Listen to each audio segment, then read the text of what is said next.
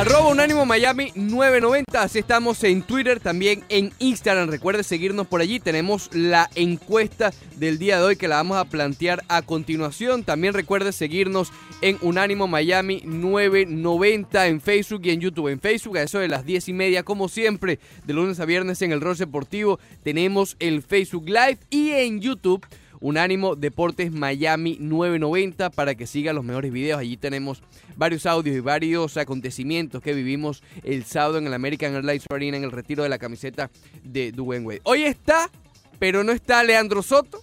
Está todavía mal de la garganta. Él pudo narrar feliz el, sábado y domingo, pero hoy no.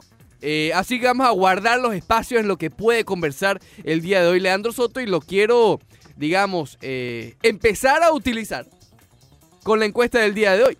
Arroba Unánimo Miami 990 en Twitter. Una pregunta, eh, digamos que nos las plantea el, gerente de programación o el, de Unánimo Miami 990, Carlos Arratia, que Dwayne Wade o Dan Marino. Básicamente, básicamente por allí van las cosas. ¿Quién es el mejor deportista en la historia de Miami? Él nos lo comentaba el sábado en el chat eh, privado que tenemos de Unánimo. Eh, que para él es Marino, ¿no? Y para mucha gente lo es, y creo que es un, debate realmente eh, interesante hablar de Dan Marino o Dwayne Wade. Entonces ahí hacemos la pregunta en arroba unánimo Miami 990, ¿quién es el mejor deportista en la historia de Miami, Dan Marino o Dwayne Wade? Vaya, le da retweet, vota y hace lo que le dé la gana también. Le da me gusta, le da compartir, le, pasa el celular a, a la persona que tenga al lado, no importa pero comparta la encuesta para ver cuál es la opinión de Miami. Leandro Soto, ¿cómo estás?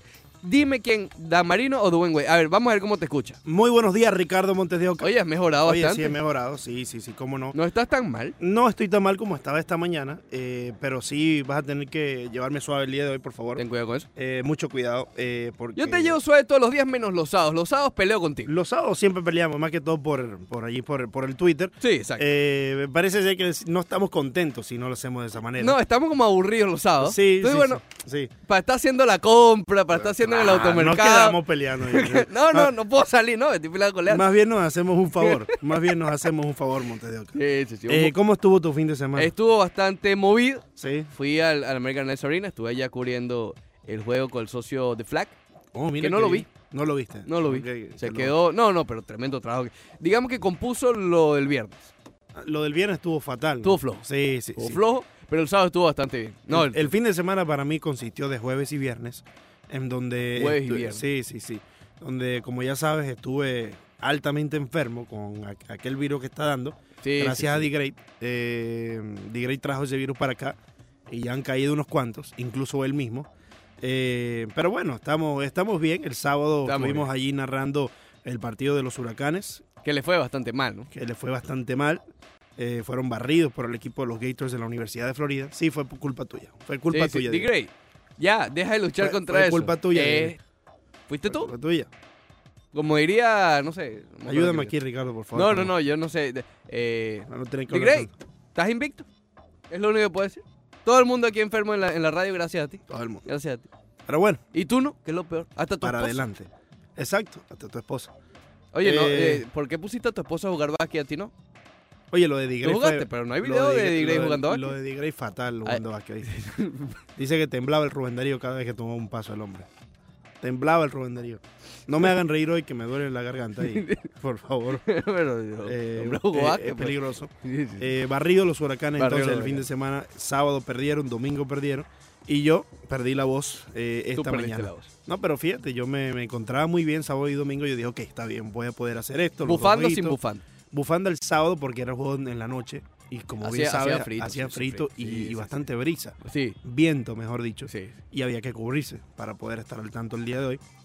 Siempre tecito, Siempre te cito. siempre tecito, siempre caramelito Ajá. de honey y ginger. ¿Comes hit? Honey. Ah, ok. Sí, sí, el caramelito, no tú. Sí, sí, sí. Oye, tú, tú, tú serías como agrio.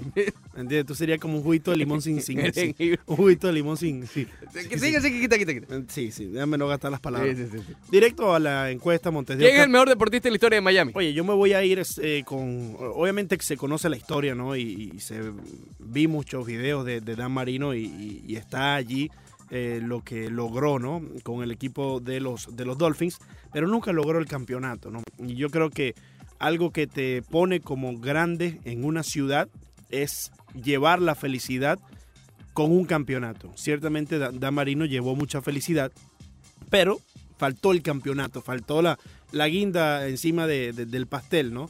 Eh, me voy con Dwayne Wade. Creo que, que Wade es eh, exactamente el, el, ícono de la ciudad. A favor de Marino. No deja de serlo, Marino. Marino ganó un MVP. Wade no. Eh, Wade debió haberlo ganado en el 2009, si mal no recuerdo. y todo el mundo lo dice, pero en fin.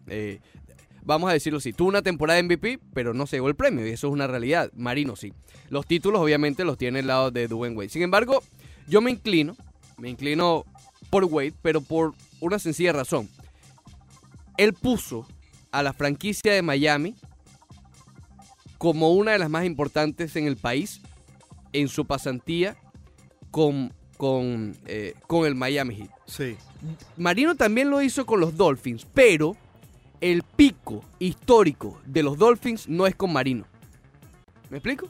El pico histórico de los Dolphins es los dos campeonatos consecutivos y la campaña invicta el, mejor momento de la franquicia de los Dolphins de Miami, Dan Marino no estaba uniformado. Sí. El mejor momento en la historia de la franquicia del Miami Heat, obviamente tiene a Wade como protagonista. Claro. Eso me hace, digamos, él pone al Miami Heat en el mapa. Cuando llega Marino, ya los Dolphins era uno de los equipos, tú sabes, importantes que ganaron el 72, la campaña invicta, etc. Eso es lo que me hace inclinar por Dwayne Wade, pero insisto, es, un debate aceptable eh, porque cuando llega Wade a esta ciudad, era una ciudad 100% de fútbol americano. 100% de fútbol americano. Y ha hecho que esa balanza se incline un poco, ¿ok? Para el baloncesto. También ha ayudado de que los Dolphins son realmente malos, ¿ok? Y, que los huracanes, desde que llegó Wade, básicamente en el 2003, quizás al principio todavía eran buenos, pero la gran mayoría de la pasantía de Wade por, por Miami, los Dolphins y los huracanes no han sido buenos. Entonces ha ayudado un poco de que la ciudad se inclinara un poco hacia, hacia el baloncesto. Pero, pero insisto, es un debate, cuando ves los libros de historia y los, libros de récord de la NFL, está Dan Marino y tiene argumentos para ser uno de los mejores corebacks en la historia de la NFL. Okay. Yo me voy por, por el campeonato y por, por lo que significó Dwayne Wade para la ciudad de Miami. Tanto así que, eh, claro, de, de manera no oficial le dan el Wade County, ¿no? Cuando, te dan el condado, aunque sea de manera no oficial, ya eso significa mucho porque se, quiere decir que la gente está viendo hacia ti como un respaldo, como alguien que puede ir a, lo largo de todo el país y el mundo representando a la ciudad de, Miami. Y yo creo que Dwayne Wade ha hecho eso muy bien, ¿no? No, y tremendo, tremendos homenajes que le realizaron el viernes, sábado y domingo. El viernes primero con una, oye, un evento que parecía Estuve, parecía un premio, parecía... Eh, estuve viéndolo de principio a fin. Muy, bueno estuvo. Muy, muy bueno. Haslem estaba mandado a correr. Eh, lo, lo, único pasadito. Que no, lo único que no me gustó... Eh, ¿Qué no te gustó? Está bueno lo de Rick Ross, él es rapero y eso, pero... Eh, wait, ven. La flor. Dámelo pasar ahí, que no puedo gritar, por favor. Wey, ven, que Leandro te quiere hablar. Dámelo pasar. Sí, sí, ven, acércate. Wait, ven por aquí. Ponte, Póntela ahí cerquita de la boca a Leandro. Ven, please, por favor, para poder hablarte. Sí, sí, sí. Eh, hermano, uno era rapero, por favor. Eso de, eso de rapero, Little Wayne, Rick Ross, Drake. Pero eso no tiene ni presencia en el escenario. No, no, no, estuvo bastante flojo. Eso no tenía presencia en el escenario. Quizás algo malo es que no pudo estar uno de sus mejores amigos, Jimmy Butler. Eh, en ninguno de los eventos. Sí, sí, por eh, problemas personales. personales. No se sabe exactamente qué es. Eh, lo que sí se conoce es que no tiene nada que ver con lesión, no tiene que ver con load management, como llama, y no tiene nada que ver con su hija. Sí. No sabemos qué es, pero sabemos que esas tres cosas no son.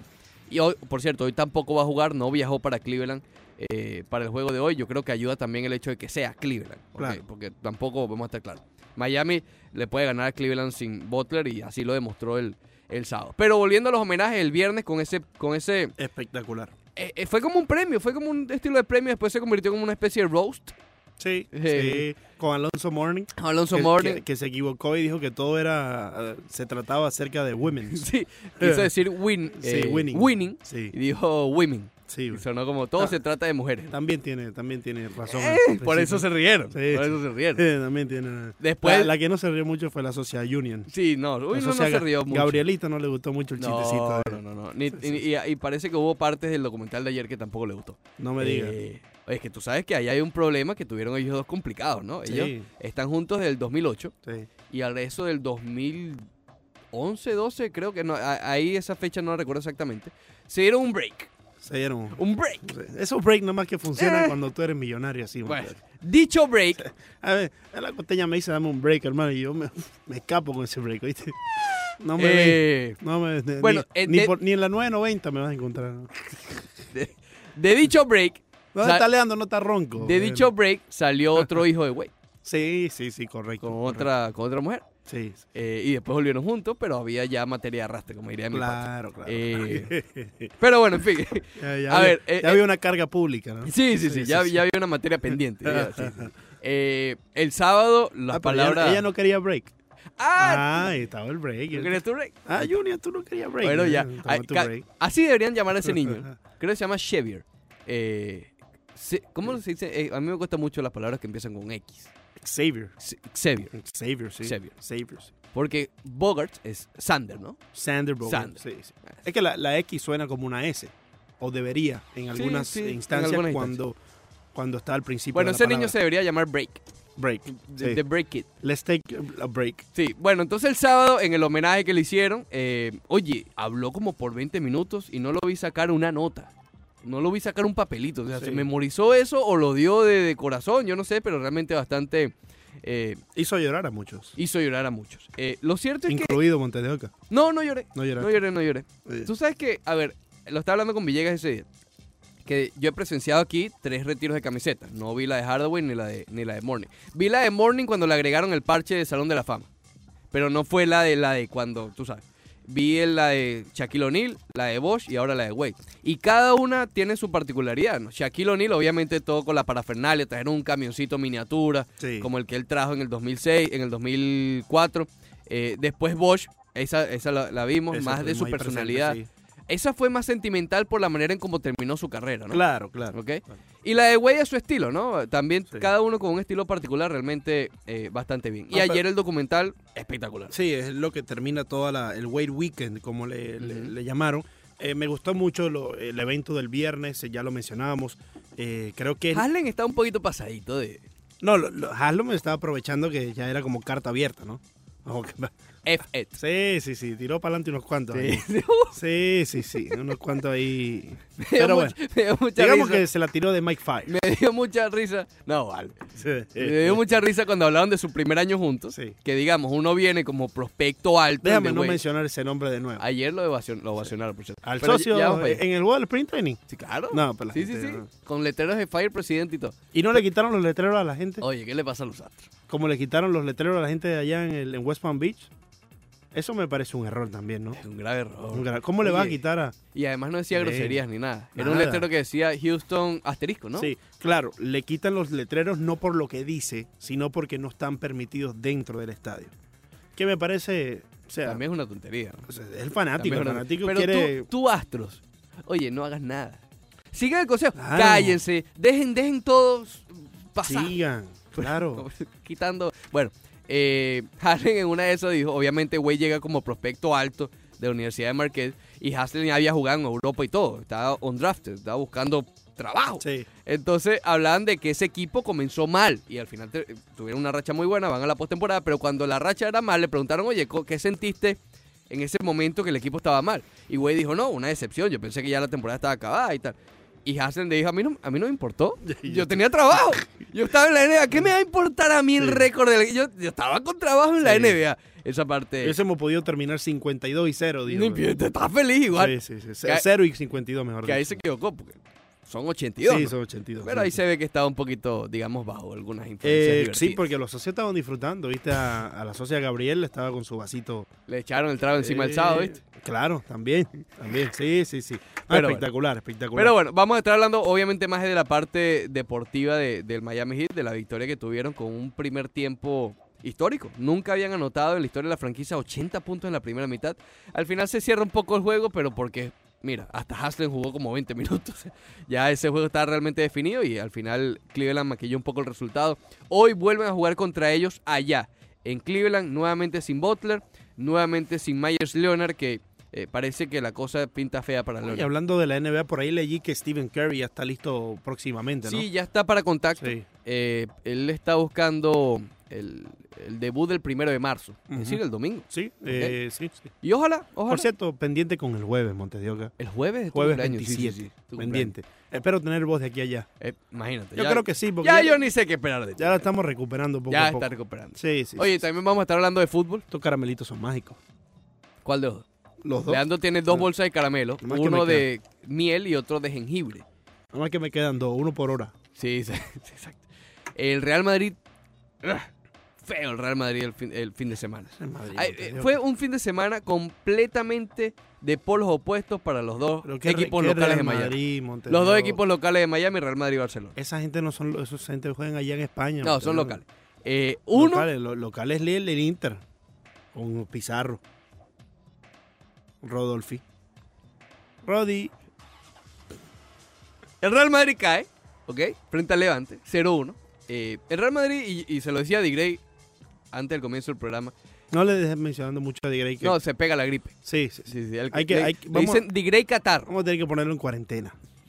Y lo peor es que él no le ha dado nada, ni un estornudo ha tenido nada. el, No le ha dado, pero nada. señor ese. Sí, sí, sí. Eh, Es que Real Madrid. Una gripe ve a Digrey con ese cuerpo dice, no, yo no entro ahí.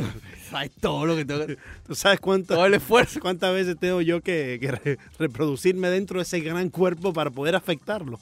Se ha contagiado a todo el mundo. Sí, sí, no, yo mejor me quedo así, dice. Eh, y fue a jugar basquetbol. él. fue a jugar basquetbol. Pero no puso videos de él jugando basquetbol. Solo No, de la no. esposa. Sí, solo. Eh, Real Madrid tiene un problema desde agosto del 2018. ¿Cuál es el problema? La falta de gol. Cuando no hacen gol en la primera mitad se desesperan. Se desesperan. Y se deja. Se, Lo se que no se desarmaron todos, fue el otro equipo, se ¿no? desarmaron todos y se y encajaron el gol de la derrota. Pero por ahí el otro equipo sí. Hazard salió lesionado. Háblame de la otra gente, la de los- Ah, pero es que por eso te digo, son polos opuestos. del otro equipo. Uno pierde literalmente el juego y el liderato, pierde a tal vez su. No quiero. a- Al, al jugador con mejor renombre de toda la plantilla, que sí, tenía tres meses sin jugar, pero el del tipo, tú sabes, el, el Salvador, Hazard, fuera otra vez. Y a los vecinitos, Eh, fueron cinco los vecinos. cinco póker de Messi. Estaba gozando Michel Medina en el Twitter. Oh. Contra el Eibar, hermano. No, no, pero no importa. No, no. No importa. Golazo de Messi dale, jugando contra el Eibar. No importa, Por favor, no importa, Michel, no importa, ven. no importa. No- Ven, Michel, ven. Hablamos No- con. No me hagas gritar. Hablamos con alguien, con alguien, con alguien desde Europa la próxima parte. Regresamos al Roche Deportivo por Unánimo, Miami 990, Leandro Soto y Ricardo Montes de Oca hasta las 12 del mediodía. Ya estamos haciendo contacto con Roberto Antolín directamente desde España. Hay muchas noticias que se desprenden desde Europa, no solamente la previa a la Champions de esta, esta jornada de Champions que arranca mañana y que tendrá al Barcelona y al Real Madrid jugando contra el Napoli y contra el Manchester City respectivamente. Ya les mencionaba, un fin de semana realmente eh, de, de polos opuestos, mientras el Barcelona tuvo quizás el mejor juego de la temporada de Messi y justamente antes de este duelo de la Champions, el Real Madrid tiene tal vez uno de los peores juegos, incluyendo una de las peores noticias de la temporada, igual previo a la cita de la UEFA Champions League. Pero ¿Cuál, para... es la, cuál es la noticia? ¿Cuál es la noticia? La del Real Madrid. ¿Lo de Hazard? Ah, claro.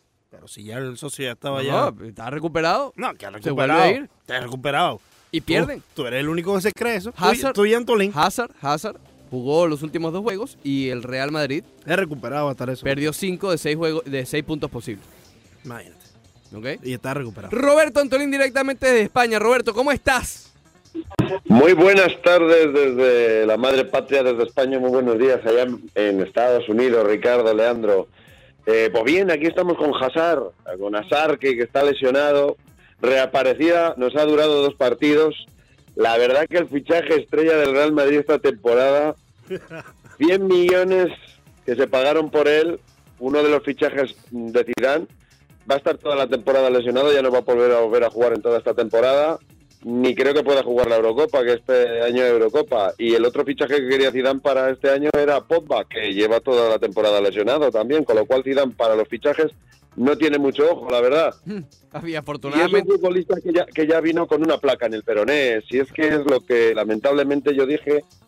Es un fichaje que nunca me ilusionó, jamás me ilusionó el fichaje de Hazard. Es un jugador que ya dio sus mejores años en el, en el Chelsea, en el Lille. Y su último punto culmen fue el Mundial de 2018 de Rusia. Y a partir de ahí Hazard pues ha vivido de su nombre y el Real Madrid lo que ha traído ha sido un futbolista que ha sido y ha tenido momentos eh, gloriosos en el Chelsea, en, con la selección belga, pero que en el Real Madrid ha llegado un jugador fuera de forma, eh, con una lesión importante y con una placa en el peroné que no se ha querido nunca operar, pasar por quirófano, sin embargo, tratarse de manera conservadora y que se ha visto que el jugador va a tener que pasar por quirófano y el fichaje estrella por el que se han pagado 100 millones pues eh, no ha funcionado este año ni creo que vaya a funcionar los años que tenga de contrato con el Real Madrid. Y un apunte, eh, la mejor versión del Real Madrid, los mejores partidos del Real Madrid, la mejor racha sin recibir un gol del Real Madrid ha sido sin Hazard dentro del campo, con lo cual no es un jugador determinante y el Real Madrid no le echará de menos porque no ha sido determinante cuando estaba dentro. Eh, Roberto, el Real Madrid se presenta en esta semana realmente importante con el juego de ida de la Champions y también el clásico del domingo. Eh, digamos que se pueden presentar ciertas similitudes con la semana aquella del año pasado de, de, de Solari. ¿Cómo hacer? De Solari digo que llegaron después de ganarle al Atlético de Madrid, de empatar con el, con el Barcelona en el, en, el, en el Camp Nou y quedaron eliminados en una semana básicamente de todo. Eh, ¿Cómo hacer para que el Real Madrid evite una debacle similar esta semana luego de, de un par de encuentros que han dejado bastante que desear? No hay secreto. Del Real Madrid se puede esperar todo porque este es un club que cuando eh, tú eh, le quieres enterrar, está muerto, pues eh, eh, resucita, ha pasado en más ocasiones a lo largo de su historia, va en el ADN del club, pero sí que es cierto que sigue sin solventarse un problema real que lleva quejado desde la marcha de Cristiano Ronaldo. No tiene gol el Real Madrid y sin gol, pues evidentemente este año los mejores réditos del Real Madrid han sido poner un bloque defensivo muy importante, poner el rojo en la portería de Courtois y así, si no recibes, pues tienes posibilidades, las pocas ocasiones que tengas y marcas, ir sumando puntos. Eh, los resultados que se daban en el Real Madrid en Liga han sido 0-1, 1-0, ha ido sacando resultados cortos, pero el Real Madrid no le generaban ocasiones de gol. Por su gran seguridad defensiva ha ido creciendo el equipo. Pero entramos en la semana clave, en la semana donde vienen los enfrentamientos contra el rival directo por la lucha por el campeonato de Liga, el Fútbol Club Barcelona, y este miércoles tendrá ya su afrenta frente al Manchester City de Pep Guardiola, un Manchester City que vendrá con todas las ganas porque está sancionado las dos próximas temporadas en la competición europea. Es eh, el año que les queda para, para lograr alzar la Champions. En Premier están muy lejos del Liverpool, que es líder destacado, que le saca veintitantos puntos al segundo clasificado, que es el Manchester City. Su única competición importante es la Champions. El panorama se antoja negro. Eh, puede que Zidane haga un Solari, ¿no? Como hizo el año pasado el técnico argentino, que en una semana perdió todos los títulos. Puede ocurrir y suceder, eh, porque el Real Madrid está quejado de falta de gol. Ese Real Madrid eh, ha hecho gestas mayores, pero no tiene un goleador. Eh, se vio contra el Levante, el primer tiempo claro dominador. Benzema, Hazard tuvieron dos mano a mano con el portero y no son goleadores. El Real Madrid genera fútbol, eh, tiene grandes jugadores, pero le falta voracidad ofensiva y un jugador que, que, tenga hambre de gol. Su delantero más destacado es Sergio Ramos, que es el defensa central del equipo. Con que con ese panorama mal. Roberto, ¿cómo ves que pueda eh, alinear, no alinear, digamos, el, más en la formación que pueda salir eh, Zinedine Zidane de cara a este juego de, de la Champions frente al City? Obviamente sabemos la, la, las opciones de los cinco mediocampistas que tal vez utilizó en la, en la Supercopa o la de 4-3-3 que parece ser su, su punto de apoyo. ¿Cómo ves que Zidane pudiera estar formando para el Manchester City? Yo pienso que el Real Madrid de los dos partidos optará por la opción de los cinco centrocampistas para tener un control mayor en el centro del campo. Eh, eso significa tener un control pero generar pocas ocasiones de gol. Eh, pero es la um, situación más lógica dado que tanto el Manchester City de Pep Guardiola al que le gusta mucho el control y el toque de balón en el centro del campo, al igual que el Fútbol Club Barcelona de Quique Setién, son equipos que refuerzan mucho la zona media. El Real Madrid no puede perder la batalla en el centro del campo. Le ha dado grandes réditos al, al, Real Madrid jugar con cinco centrocampistas en algunos partidos, no contra el Atlético de Madrid, pero sí contra otros rivales, y yo creo que es la decisión más lógica, meter los cinco centrocampistas. Pero vamos a lo mismo, el Real Madrid necesita ganar el partido frente al Fútbol Club Barcelona necesita ganar el Bernabéu frente al Manchester City. Eh, los recuerdos y las dos derrotas eh, que tiene el Real Madrid, una importante, la eliminación de frente a la Real Sociedad en su propio estadio, Santiago Bernabéu, los últimos resultados que ha sacado el Fútbol Club Barcelona en temporadas anteriores, tanto en Liga, en el campeonato de Liga, ha sido siempre beneficioso para el Club Azulgrana y no tanto para el Real Madrid, con lo cual jugar en el Santiago Bernabéu tampoco se le supone una ventaja. Pero sí que en el Real Madrid necesitan una reacción. Eh, veremos si esta reacción llega porque ya es la última bala.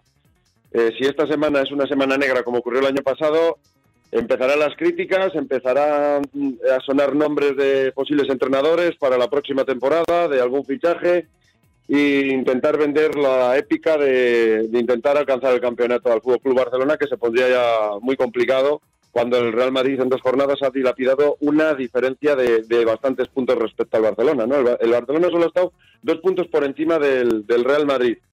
Y sin embargo el Real Madrid ha estado cinco por encima del Barcelona y ahora mismo el Barcelona está dos por encima del Real Madrid. Necesita ganar. Sí, y, justamente eso es lo que me llama la atención, ¿no? En, en cuestión de par de semanas, eh, tanto el Barcelona haciendo lo contrario que el Real Madrid, uno se ha venido a menos y el otro, el otro a más. Pero insisto, en cuestión de dos semanas, a pesar de todo el incendio que ha tenido, yo lo decía la semana pasada, mucho mérito a los jugadores del Barcelona que con ese incendio que hay en las oficinas eh, sigan sacando eh, resultados. Pero volviendo al tema, a ver, no de la Champions, ya te pregunté de la formación, pero ahora te hago la misma pregunta, pero de cara al clásico, un Barcelona que, que viene jugando mejor, un Messi que, que lo mencionábamos hace unos minutos, tal vez viene de su mejor juego de la temporada. Eh, dentro de todas las lesiones que hay en el Real Madrid e incluso la suspensión, si quieres agregar de Rodrigo, que eh, se le, le, mostraron la, cartulina roja en el Madrid Castilla y no podrá jugar el domingo, eh, ¿cómo puede aguantar este problema, porque ya es un problema,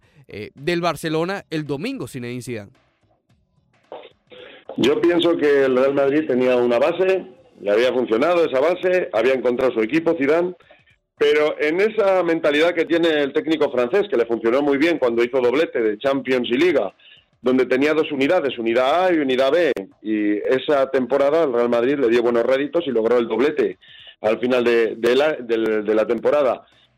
Él quiere tener a todos los jugadores de la plantilla dentro del equipo y concentrados para que en cualquier momento puedan ser determinantes y decisivos y que estén metidos en, el, en la, dinámica, la dinámica del equipo. Eso tiene cosas buenas, que es que todos están alerta para cuando tengan que jugar, pero también tiene sus cosas negativas, como es lo que está ocurriendo. Eh, al empezar a mover el equipo, Zidane lo que se ha encontrado es con derrotas y empates. El Real Madrid llevaba una buena dinámica y si hubiera mantenido ese equipo, quizás eh, la dinámica del Real Madrid hubiera seguido igual o no, pero con estas rotaciones que hizo, sobre todo en el partido de la Real Sociedad, donde hizo ocho cambios respecto a la alineación que venía presentando en encuentros anteriores, el Real Madrid perdió esa seguridad defensiva, entraron las dudas entre los futbolistas porque recibió cuatro goles cuando el Real Madrid venía de una racha de partidos donde Courtois era un meta seguro y donde la defensa era inexpugnable y estaba logrando unos datos históricos desde la temporada 1987-1988 y en los jugadores viene esa duda. Y desde ese partido al Real Madrid las cosas no le han ido bien. No le fueron bien frente al Celta en el Santiago Bernabéu y no le han ido bien en el Ciudad de Valencia frente al, Levante.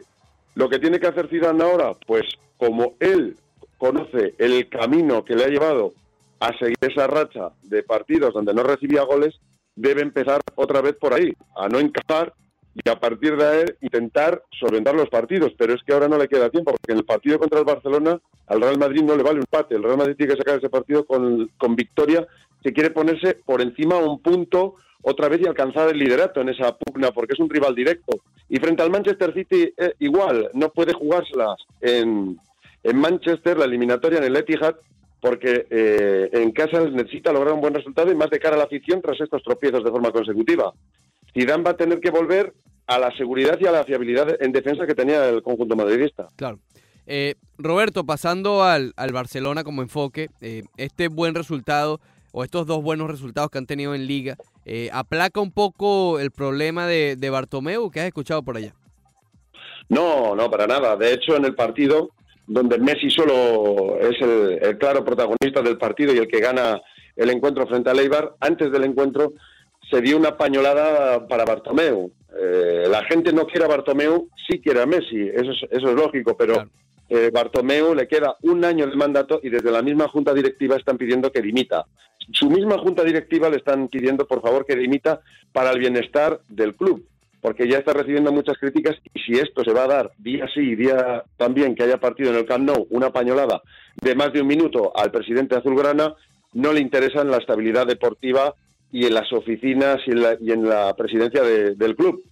Eh, Messi, si está en forma, es imparable y ahora está en uno de sus mejores momentos. El otro día se vio contra Leibar que él metió cuatro de los cinco goles. De hecho, hay una jugada en la que le cede el balón a Grisman para que marque el gol y mm, un defensa viene, rebaña la pelota a, a Grisman porque está lento y cae en Messi y Messi no tiene ninguna duda y, marca el gol. O sea, quiero decir que si Messi está en forma y ahora está en el mejor momento de la temporada, el Barcelona tiene un plus a su favor bastante importante. Ese jugador determinante es del que carece el Real Madrid. Lo tenía con Cristiano y cuando se fue no lo ha sabido sustituir. Evidentemente, Hazard no es ese futbolista ni lo ha sido nunca.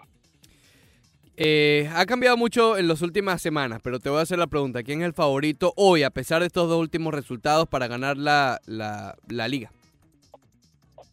Bueno, eh, tenemos que ver el partido del Real Madrid frente al Fútbol Barcelona. El Real Madrid lleva una buena dinámica. Eh, parece que los incendios que había en el Fútbol Barcelona y la llegada de un nuevo técnico con una manera de jugar muy concreta le iba a suponer un tiempo de adaptación y jugadores que no tenía en, la primera plantilla que habían salido en, este mercado de enero.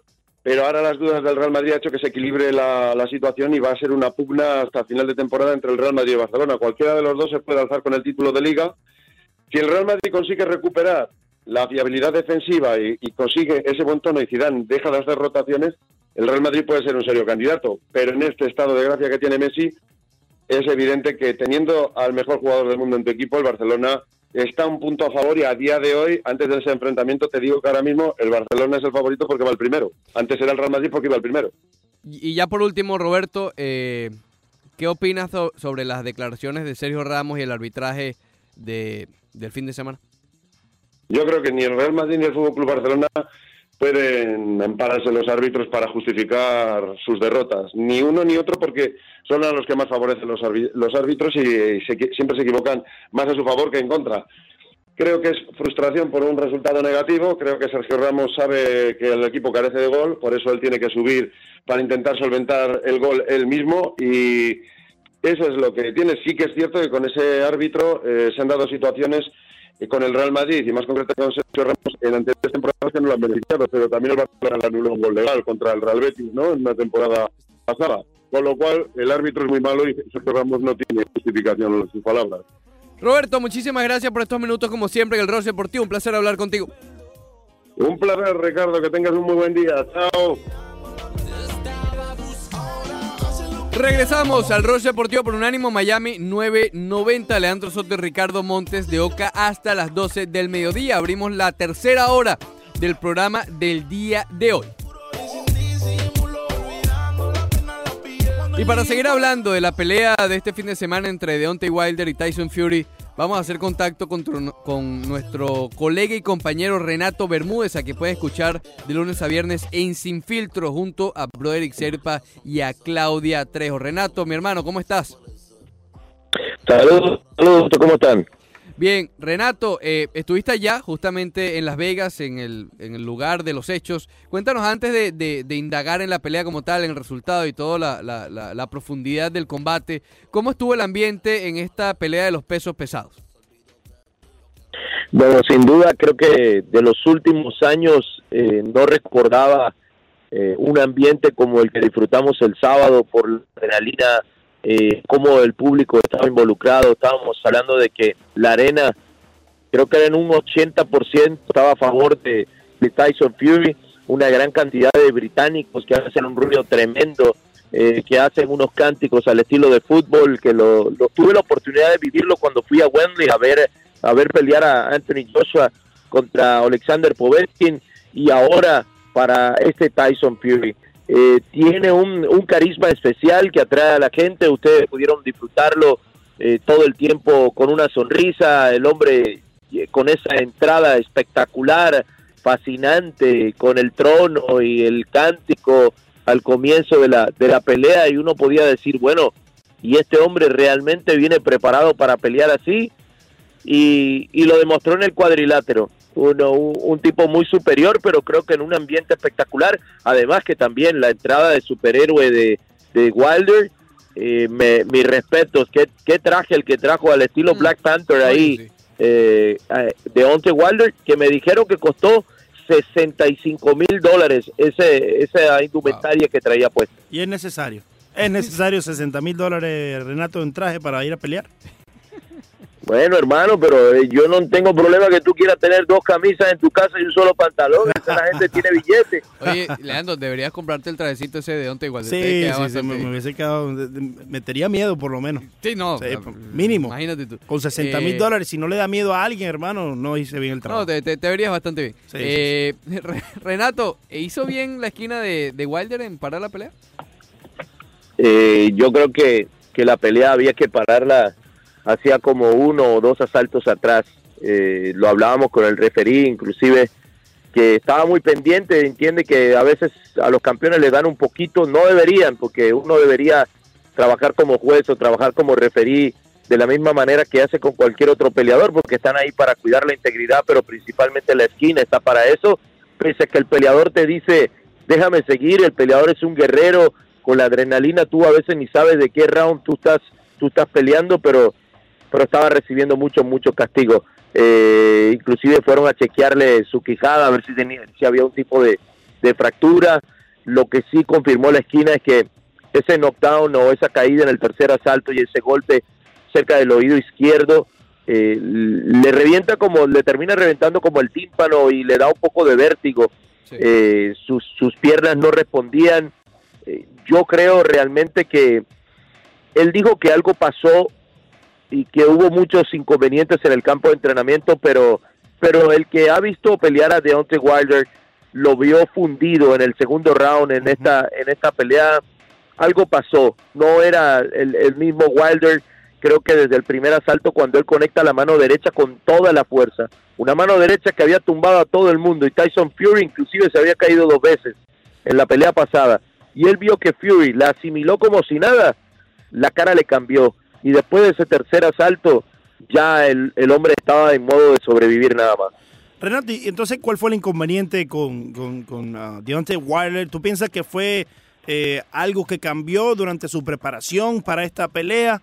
¿Piensas que quizás no se preparó de la manera adecuada? ¿Se confió de un rival en Tyson Fury que no debía de haberse confiado? Eh, ¿Cuál fue el inconveniente número uno, eh, más allá de lo del tímpano que presentó antes de comenzar la pelea Deontay Wilder para perder de esta manera.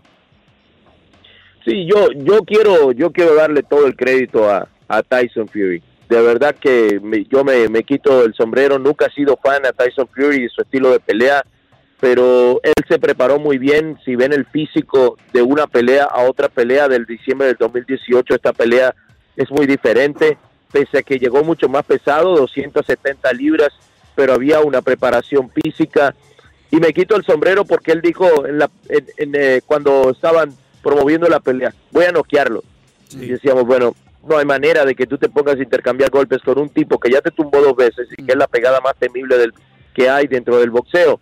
Y así lo hizo. O sea, se paró de frente, utilizó muy bien su jab, tiene un jab tremendo que es un martillo, que es un jab que no marca distancia, sino que te va demoliendo poco a poco y después trabajó bien la mano derecha, eh, asimiló los golpes de, de, de Onte Wilder y eso me habla de la buena preparación y yo quiero darle todo el crédito. Es una pelea perfecta, necesitaba eso para ganarle, le ganó bien y creo que en este momento, si, si te pones a ver, hoy Canelo y Tyson Fury se han adueñado del, del boxeo en cuanto a popularidad se refiere y calidad y creo que Tyson Fury puede ganarle a Anthony Joshua también. Claro, mi, mi, mi pregunta no es para quitarle el mérito a, a, a Tyson Fury de ninguna sí, forma. pero no, no, te, te Sí. entiendo de que eh, él, él no dejó claro cuál- cuáles eran los Exacto. inconvenientes, pero sí lo dijo en la, en, la, en la entrevista después de la pelea. Yo creo que llegó, para mí puede ser que le haya pasado factura sobre entrenarse. Eh, él entrena fuerte, dijo que tenía un, un preparador físico diferente, llegó bien ligero para esta pelea. Pero, pero es que Fury hizo un, un combate Claro. perfecto. Era difícil ganarle a Fury, era difícil ganarle a Fury la noche del sábado. Sí, claro, pero es que cuando vemos eh, la, la manera que fue la pelea anterior entre estos dos y vemos cómo fue esta, pues algo tenía que ver distinto en la preparación de, de Wilder. para Bueno, ponerse no, y también lo, lo que vimos distinto es que eh, Fury hizo un ajuste diferente. Fury en la primera pelea, él salió a boxear en distancia, Exacto. a moverse, a moverse. Aquí salió a, a contragolpear y ir hacia adelante y tomar la iniciativa y no tenerle miedo Sí. a esa mano que, que era eh, pues temible para mucha gente y le ganó. Y ahora lo que se está esperando es que se decida si va a haber una trilogía porque había una cláusula de revancha que ahora la tiene Deontay Wilder que él, él va a depender de qué quiere hacer y otra es buscar a final de año una pelea tremenda eh, súper taquillera en el Reino Unido entre Tyson Fury y Anthony Joshua por la unificación de los cuatro cinturones y fíjate este de Tyson Fury detuvo, detuvo una racha de 19 defensas consecutivas de Vladimir Klitschko y ahora detiene una racha de 10 defensas consecutivas de, de Once Wilder. Se crecen los momentos y hay que decirlo. Hace tres años atrás se metió en alcohol, se metió en drogas, en depresión, en sobrepeso, estaba al borde de irse al suicidio, parecía que más nunca iba a regresar al boxeo, regresó y hoy está en lo más alto. Es una tremenda historia de vida la de este Tyson Fury, Sí. que ahora en vez de convertirse en el rey de los gitanos, se convirtió en el rey de los pesados. Renato, en caso de que vaya eh, Fury con, con Joshua, eh, ¿qué le depara entonces a Wilder? Sí, bueno, Wilder ahora, eh, aunque él tiene el control, él pudiera decir que quiere forzar la trilogía eh, y eso va a depender de, de su equipo.